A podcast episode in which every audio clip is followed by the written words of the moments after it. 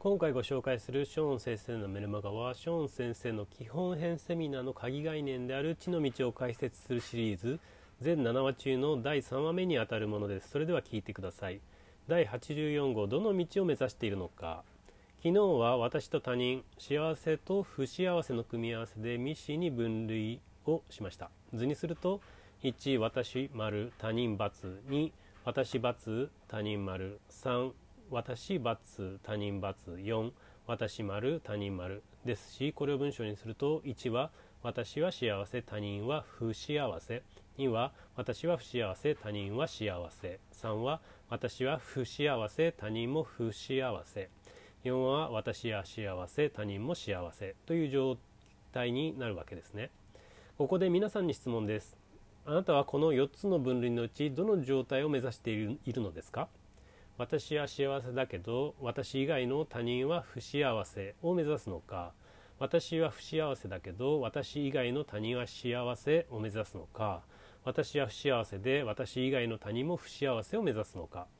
私は幸せで他人以外の私以外の他人も不幸せを目指すのか。このうちどの道を選んでいるのでしょうか。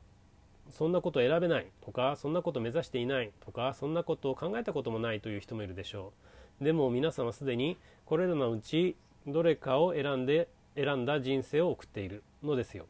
目指す目指さない。意識するしないにかかわらず。ちょっと話がずれますが人間の成長とは意識してもできなかったことを無意識でもできるようにするというプロセスと意識せずにやっていたことをしっかりと意識してできるようにするという2つのプロセスによって形作られているんですね。今回のお話は後者の方です。ですから今まで意識していなかったことに目を向けて認識した上で行動するようにするというのは能力開発の観点からはとっても大切なんですね。今回は皆さんが無意識に選択していた道がどれなのかをしっかりと意識下に置きそれを検証してみましょう。今からこの一つを一つ一つを解説していきますね。愚かな道。まずは簡単なとこからいきましょう。3番の道を選んだあなた。私は不幸せ他人も不幸せを目指す。はい。あなたは心身ともに不健康です。笑い。もしかしたらうつ病の毛があるのかもしれません。ご注意ください。これを目指す人は完全に愚かな人ですね。そもそも何のために生きているのかを明確にした方が良いですね。こんなものは目指すべき道ではありませんだって。自分は不幸せになりたい。そして他人も不幸せでいてほしいと言ってるわけですから。強烈な失恋直後とか大きな災害で大事な家族を失ったとかそういう状態の人がこのようなことを言うのならまだ理解できなくもありません。でもこれはたまたま今自分が置かれている状態が不幸のどん底なのであって人生として目指す道ではないわけですよね。もしこのような状態を狙って作り出したいというのであればその人は愚かな道を歩んでいると言わざるを得ません。続きはまた明日。サラリーマンで年収1000万円を目指せ音声版。